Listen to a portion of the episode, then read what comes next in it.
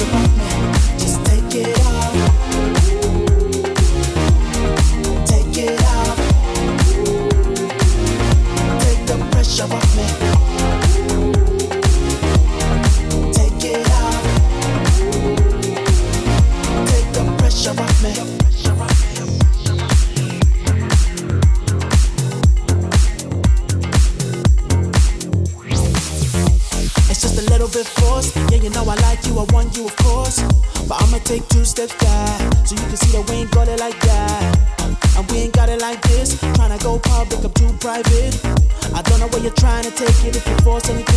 gonna break it.